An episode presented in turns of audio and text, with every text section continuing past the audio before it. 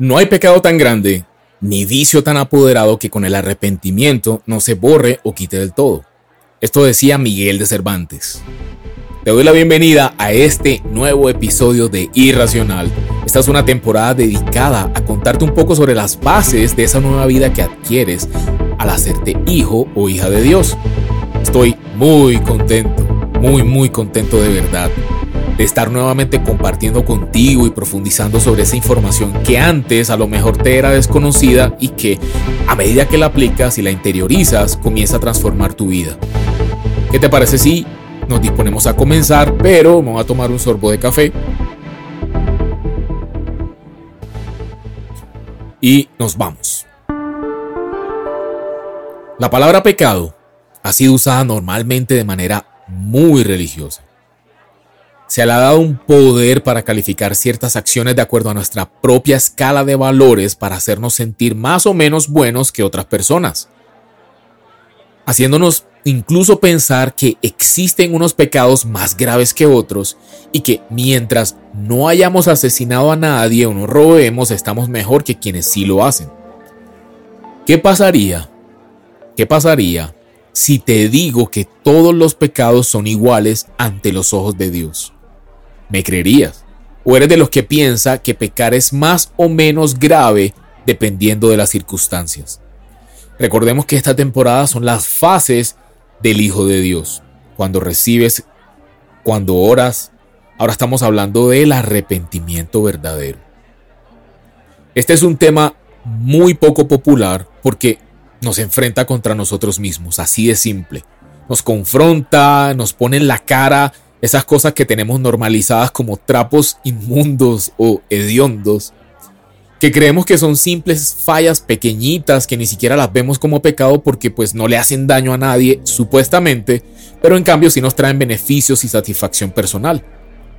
Te invito a que te quedes hasta el final de este episodio, aunque por momentos puedas sentirte incómodo e identificado con algunos aspectos si no logramos delimitar esas cosas oscuras de nuestro corazón, si ni siquiera nos damos cuenta, pues, ¿cómo las vamos a tratar? ¿Cómo vamos a romper cosas que a Dios no le agradan?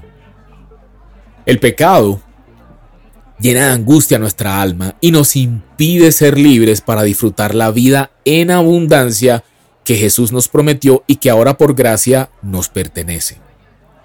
Primer punto que debemos tener muy presente y que a medida que vayas creciendo en tu relación con Dios irá cobrando mayor importancia. Te pido que tenlo, tenlo muy presente, no lo olvides.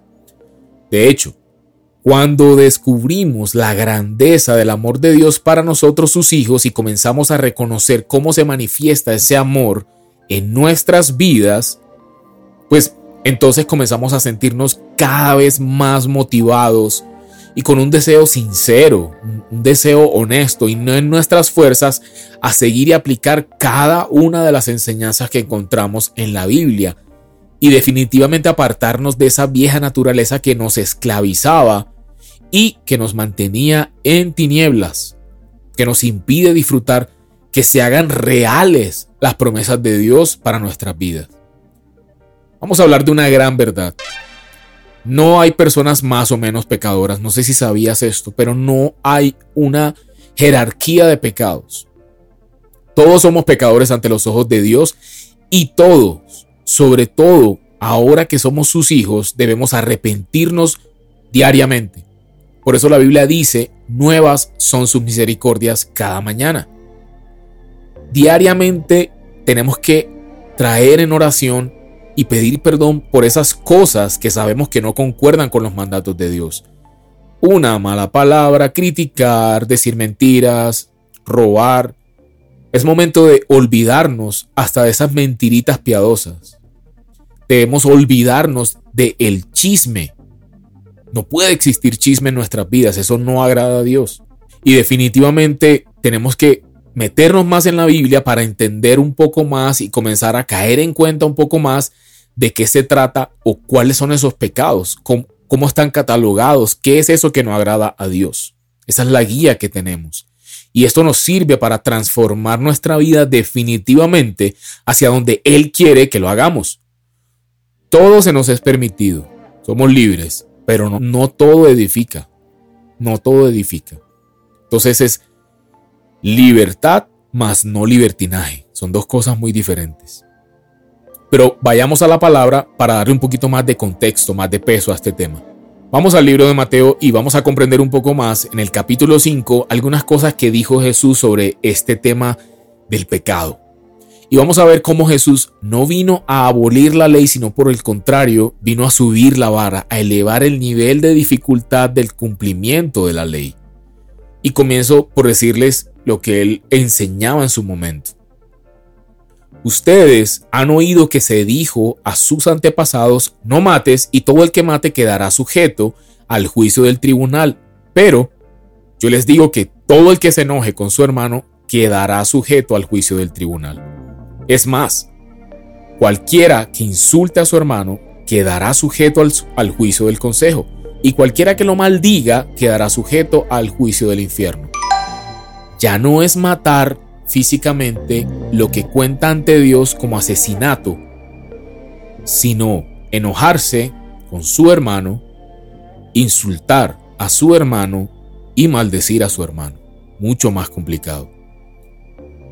Hablando sobre el adulterio, Jesús les dijo, sí, claro, ustedes escucharon anteriormente, y aquí estoy parafraseando, no cometan adulterio, les enseñó Moisés y la ley mosaica. Pero yo les digo que cualquiera que mira a una mujer y la codicia, ya ha cometido adulterio con ella en el corazón. Por tanto, si tu ojo derecho te hace pecar, sácatelo y tíralo. Más te vale perder una sola parte de tu cuerpo y no que todo él sea arrojado al infierno. Y si tu mano derecha te hace pecar, córtatela y arrójala. Más te vale perder una sola parte de tu cuerpo y no que todo él vaya al infierno. Y mucha gente se queda ahí y dice, no, estas palabras son demasiado difíciles, es muy, ¿cómo me voy a cortar la mano? ¿Cómo me voy a sacar un ojo? Hace poco alguien me decía eso. Y es a partir de este tipo de versículos y de quedarse hasta ahí que comienzan los círculos viciosos de algo muy famoso acá en Colombia, desde el catolicismo, de pecar, rezar, entonces empataste. No se trata de eso y lo vamos a seguir desarrollando, espero, en este episodio. Luego Jesús siguió diciendo, ustedes han oído que se dijo ojo por ojo y diente por diente, pero yo les digo, no resistan al que les haga mal. Si alguien te da una bofetada en la mejilla derecha, vuélvele también la otra. Y sigue diciendo, si alguien te obliga a llevarle la carga un kilómetro, llévasela dos. Al que te pida, dale. Y al que quiera tomar de ti prestado, no le vuelvas la espada. Ustedes han oído que se dijo, ama a tu prójimo y odia a tu enemigo. Pero yo les digo, amen a sus enemigos y oren por quienes los persiguen. Entonces, Jesús nos está revelando en estos cortos pasajes que son una pequeña muestra de algunas de las cosas que están en la palabra de Dios que debemos estudiar. Él nos está mostrando, nos está enseñando que cumplir la ley es absolutamente imposible pero con Él es posible. Eso es lo que está pasando en estos pasajes. Y de eso es lo que estamos hablando en este episodio, el arrepentimiento verdadero. Y no es que todo sea pecado, como las religiones pues nos enseñaron y sobre todo en esta en, en Latinoamérica, donde prácticamente hasta respirar es pecado. Pero la invitación que sí te hago es a que pensemos en esto. Si ya tenemos el GPS, el mapa de navegación, la carta de navegación, y nuestra vida puede ser mucho mejor cuando obedecemos lo que Dios dice, ¿por qué no hacerlo? Te digo, disponernos para recordarte que no se trata de tener fuerza de voluntad, sino de entregar a Dios toda nuestra vida, reconociendo nuestras fallas para que Él pueda obrar en nosotros. Se trata de abrir la puerta. Dios entra en tu corazón. Eso es recibir a Jesús en tu corazón, que siempre lo, lo, puedes escuchar en este podcast. Recibe ahora a Jesús en tu corazón. Bueno, pero, pero ¿qué es eso? Te abre la puerta de su casa. El templo del Espíritu Santo es tu cuerpo. Usted abre la puerta y Dios se encarga. Usted deja que Dios se encargue. Y una vez Él entre a su casa, no le esconda absolutamente nada. Entréguele todo. Sin temor. Igual ya Él lo sabe. Estos ejemplos que leímos en Mateo 5, además, nos muestran que todo lo que hemos venido pensando, que todo lo que, pues a lo mejor aún es muy normal para ti, porque se supone que no daña a nadie como ver pornografía o criticar al, al vecino, son pecados que nos atan sin duda a una vida en tinieblas y traen derrotas en una u otra área de nuestras vidas. Como bien lo dijo Pablo, parafraseando un poco, la idea cuál es? Renovar, transformar nuestra forma de pensar. Es muy importante que no nos amoldemos tal cual como dice la Biblia a los parámetros o a la filosofía de este mundo, en donde todo es relativo, todo es permitido y, hay invitaciones pues que sencillamente no tenemos que aceptar. Hay un testimonio de una compañera de trabajo en el equipo en el que trabajo que tenía la costumbre de decir una mala palabra por cada tres. Era algo completamente natural, una costumbre de décadas pensaba que no insultaba a absolutamente nadie, em, no le veía nada de malo, sin embargo, pues a pesar de que lo veía como una catarsis, como algo que le, la liberaba, cuando recibió a Jesús y se hizo hija de Dios, seguía sin verle nada malo al tema, pero a medida que su relación comenzó a crecer y ella comenzó a meterse más y más en la palabra, pudo entender que algunas cosas que llamamos buenas no lo son para Dios y en su deseo de agradarle a Él, pues se propuso en sus fuerzas a dejar de decir esas malas palabras, lo cual es una completa falla. No fue sino hasta que de verdad reconoció, entendió y entregó esta situación a Jesús, se arrepintió de corazón y abrió su vida, como te decía hace un momento, al cambio verdadero, que solamente Él puede hacer en la vida de cada uno de nosotros. Y su boca fue limpiada para siempre. Con decirte que ahora hasta la gente le pide disculpas por decir malas palabras delante de ella. Así puede suceder con cada situación que nos tenga en pecado, cualquier situación. No te cargues, no te preocupes. Nadie que se llame verdaderamente cristiano se puede jactar de absolutamente nada porque no somos nosotros, es Dios en nosotros. Y todo lo bueno que pueda pasar en nosotros viene de parte de Él. Así que en el momento en el que recibimos a Jesús en el corazón, ya nuestros pecados fueron perdonados y echados al fondo del mar, todos los pecados. Ahora lo que sigue es ir perfeccionando y transformando nuestra forma de ser, de pensar y de actuar para que seamos verdadero testimonio del poder de Dios ante los demás, pero sobre todo, para que nuestra vida sea agradable ante nuestro Creador. Es momento también de hablar un poco sobre, hombre, no deshumanicemos a nadie. Nadie es perfecto, nadie es bueno, solamente Dios. Y te recuerdo, la única diferencia entre un cristiano y un no creyente es que recibió el perdón de pecados. Ya, un creyente tiene la bendición, la, la, la fortuna de recibir al Espíritu Santo de Dios y comenzar un proceso. Así que hacerse hijo de Dios es un primer paso. Tuvimos una temporada aquí en Irracional que se llamó 180 grados. Te invito a que, la, a que la escuches, porque ahí hablábamos de la importancia del arrepentimiento. Es un giro, darle un giro de 180 grados a tu vida. Si no lo has escuchado, hazlo porque ahí hablábamos sobre cómo algunas cosas no funcionan cuando están separadas, como una antigua lámpara de aceite. El aceite por sí solo no produce luz y la lámpara sin el aceite pues no enciende. Asimismo es la vida de un hijo de Dios. La lámpara, bíblicamente hablando, decía David en los Salmos, lámpara es a mis pies tu palabra.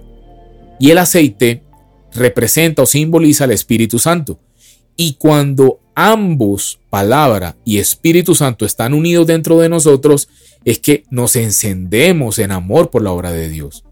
Y su manifestación en nuestras vidas se hace real. Entonces, por eso te decía en el episodio pasado, una persona puede estudiar teología, puede saberse la Biblia de memoria, puede traducirla, puede hacer mil cosas, pero si no tiene comunión con Dios, si no es lleno del Espíritu Santo de verdad, no produce absolutamente nada sus frutos, que es por donde realmente conocemos a una persona, pues no son frutos de Dios. Cuando estamos en tinieblas, cuando vivimos en pecado, estamos separados de nuestro Padre Celestial. Todos nacemos así. Y mientras esto siga así, pues obviamente, ¿qué protección puede haber? Dios no se contradice a sí mismo, no puede haber ningún tipo de cobertura protectora. Es momento también de recordarnos que hacerse hijos de Dios trae beneficios, pero también trae responsabilidades. Es importante recordar o conocer que Dios es un Dios de pactos y se nos olvida y creemos que los pactos solamente son los que Él promete y cumple. No, es un contrato entre dos. Arrepentirse es mucho más que solo sentirse mal por una falta cometida. No es remordimiento. Cuando el arrepentimiento es verdadero, lleva a un cambio radical, definitivo en la conducta, pero también permite recibir perdón, paz y redención de parte de Dios. No existe una fórmula, todo depende de cómo crezca tu relación única y personal con Dios. Y también depende de qué tanto quieras alcanzar ese bienestar que nos promete. Pero pues definitivamente sí hay varias cosas que podemos hacer para comenzar a arrepentirnos de corazón y te las voy a contar de manera simple. La primera es reconocer nuestros pecados. Cuando recibes el Espíritu Santo de Dios y vas a la Biblia, comienzas a caer en cuenta y a convencerte de que eso que alguien te dijo hace algunos años, eso que tu abuelita te decía, o eso que tú crees más o menos, intuyes por allá en el profundo de tu mente, si está mal y si es pecado y es momento de cambiarlo. Un verdadero arrepentido acepta y reconoce sus pecados. Dios ya sabe todo lo que hay en nuestro corazón, ya Él lo sabe todo desde antes que se lo digan. Y también sabe identificar cuando hay remordimiento versus arrepentimiento. La primera señal de una persona que no está arrepentida es que comienza a justificarse. Solemos defender nuestras malas acciones, intentamos hacernos ver como inocentes, le echamos la culpa a los demás, a las circunstancias, es que yo nací en una casa pobre, es que yo no estudié en la universidad, es que yo no he ido al psicólogo. Y pues esto simplemente demuestra que no hay un verdadero arrepentimiento. Ahí la invitación es pedirle siempre al Espíritu Santo en oración que te ayude, que te muestre dónde están esas fallas, esas causas o esas áreas donde no te permiten un avance o una respuesta a una oración y cree, tienes que tener fe que Él lo va a hacer. En segundo lugar, como reconocer el, el pecado no se trata simplemente de, de palabras o de decirlo, cuando el arrepentimiento es sincero, la actitud del corazón o eso que tú dices que ya tienes en tu corazón tiene que dar fruto, se tiene que reflejar en acciones. Esto quiere decir que debemos disponernos para no cometer los mismos errores, sino que debemos cultivar virtudes que sirvan para reparar todos esos errores, esas faltas. Si toca ir a pagar esa deuda que no querías pagar o si toca lo que sea, tienes que hacerlo. Buscar la palabra de Dios y actuar de acuerdo a ella. Traer toda decisión y pasarla por ese lente y ese filtro que es la Biblia y analizar con ese lente nuevo que tienes, que es la palabra de Dios y el Espíritu Santo, cada acción de tu vida o cada área de tu vida. Y por último, el verdadero arrepentimiento hace que una persona redireccione su camino Nadie conoce el futuro ni cuál es la decisión que más nos conviene. Solamente Dios. Solamente Dios sabe qué es lo conveniente para nuestras vidas. Por esta razón que cuando alguien de verdad está arrepentido, pues quiere arreglarlo y quiere ya no pecar más. La mejor elección que puede tomar alguien es obedecer a Dios en todo. Todos los días, cada día, preocúpate por vencer el día de hoy. Esto es algo que he aplicado en mi vida y la verdad ha sido increíble. Dios, dame fuerzas para el día de hoy, tal cual como enseñó Jesús. No se afanen por el día de mañana. Esto no es fácil, tampoco es difícil, porque no depende de nosotros. Yo creo que ahí es donde está como la trampa del asunto o la complejidad verdadera del asunto. No es tener fuerza de voluntad, no es en nuestras fuerzas, pero es tan fácil de lograrlo que no lo hacemos. Me explico. Identificas una falla en tu vida o vienes luchando hace años con temas en tu vida, vicios o pecados repetitivos. Y creemos siempre muchas veces por la religión o la educación, que somos nosotros en nuestras propias fuerzas. Pero es tan fácil como sencillamente reconocerlo y confesarlo en oración delante de Dios y tener fe de que Él ya nos perdonó. Vencer ese círculo vicioso de la culpa es tan sencillo como creerlo. Pero bueno, abre tu corazón con sinceridad, cuéntale a tu padre, que por cierto ya lo sabe todo, las cosas en las que fallas, sin importar cuáles y cuántas sean. Arrepiéntete, pide transformación y déjale todo lo demás a él. Te voto un tip personal. Yo a Dios le cuento hasta lo malo que quiero hacer. Yo le digo, Señor, quiero hacer esto que está mal. Por ejemplo, le quiero pegar un puño a esta persona. Pues yo sé que está mal, pero nos has enseñado que Dios es más religioso que los religiosos y Dios no es así. Dios es un Dios cercano, práctico, honesto, con el que podemos hablar de tú a tú, sin ningún problema. Esas, esa sinceridad es la que te va a ayudar.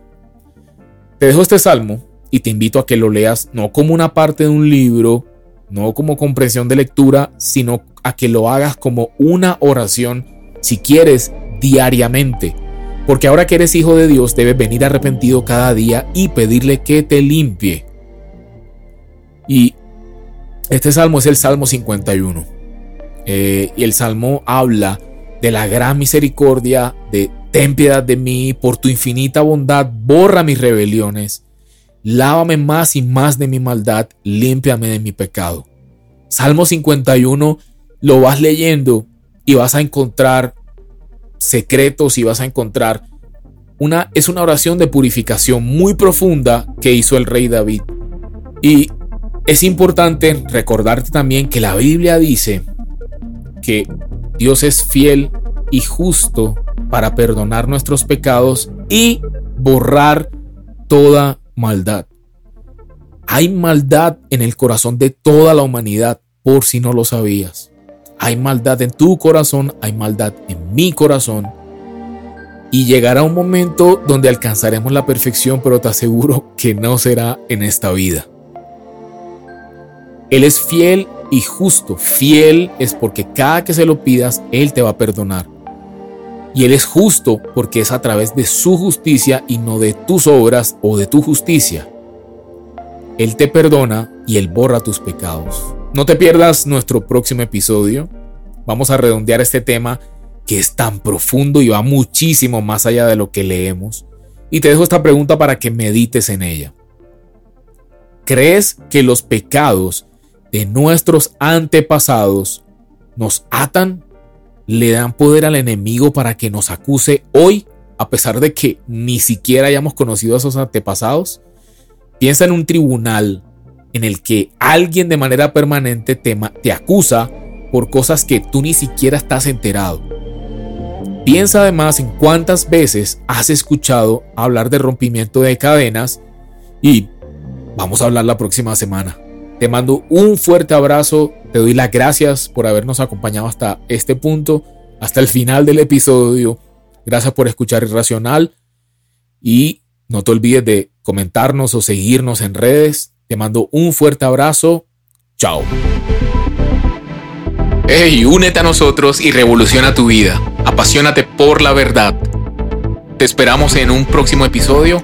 Comparte este contenido y búscanos en redes sociales como irracional.co. Muévete contra la corriente. Irracional Podcast es producido por Grupo Fine en la ciudad de Medellín.